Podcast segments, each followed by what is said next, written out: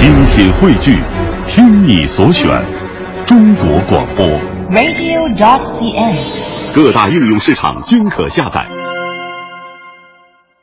那我们再说女娲哈，她不仅创造了人类，那在中国的神话中，女娲呢还是人类的始祖、婚姻女神，而且呢，她还是一位音乐女神。那么据说她创造了人类的第一件乐器，是吗？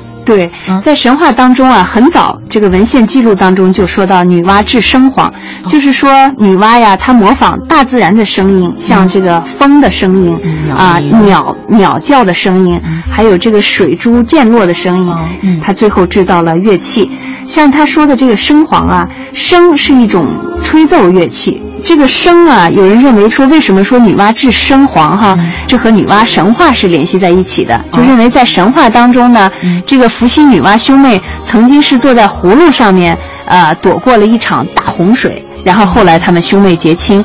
可见这个伏羲女娲哈跟这个葫芦有着很密切的关系，所以说女娲制作了这个生黄。这个生黄本身取材于这个葫芦的哈，所以就是说他们之间有着非常密切的联系。哦，我个人认为哈，因为在美妙的这种音乐声中，人们的情绪非常容易的被软化。嗯呃，这个时候男女两人结合，可能生育出来的这种子嗣也应该非常的优良。嗯所以呢，这个“生”字取这个“生”字，我也我想也有，呃，生生不息的这么一个意思。嗯嗯，在神话当中呢，很多是解释，还是把它和人类的这个始祖的形象联系在一起。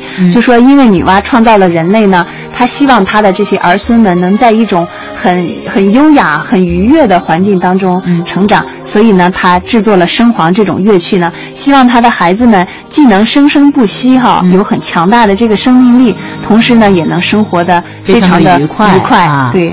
好，那我们就听一下这个“生”的故事。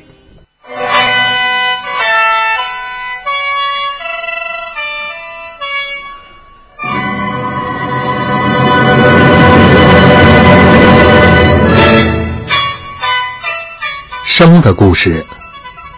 笙簧也叫芦笙或者笙，它是中国最古老的吹奏乐器。相传笙还是人类的始祖女娲创造的。笙由笙斗、笙管和簧片组成。古代用袍，也就是一种葫芦来做笙斗，笙管常用竹子制成。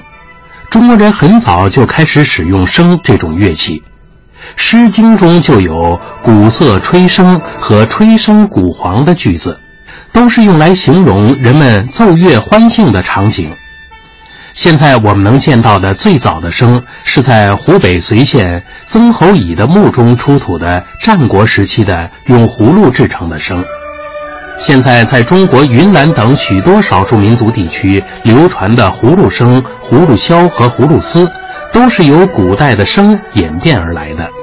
在这些地区生活的苗族人和侗族人，每年二三月都要举办芦笙会。他们选择一块平坦的空地作为乐场，穿着节日盛装的少男少女们来到乐场上吹起芦笙，绕着圈子唱歌跳舞。这个盛会就叫做跳乐。悠扬悦耳的芦笙音乐，让跳舞的青年男女们心中升起浓浓的爱意。如果这个时候男女双方情投意合，他们就可以一起离开人群，到幽静的地方去共度良宵。女娲发明的芦笙也因此被看作是爱情和婚姻的吉祥物，芦笙会也成了男女选择心上人的姻缘佳节。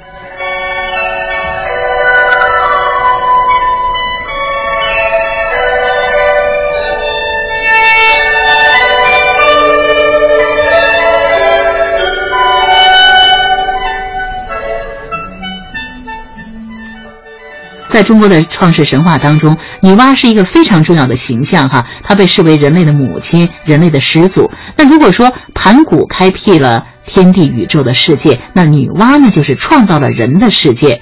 呃，盘古神话和女娲神话，它反映了中国远古时代的人们对于宇宙自然以及人自身来源的这么一种探索。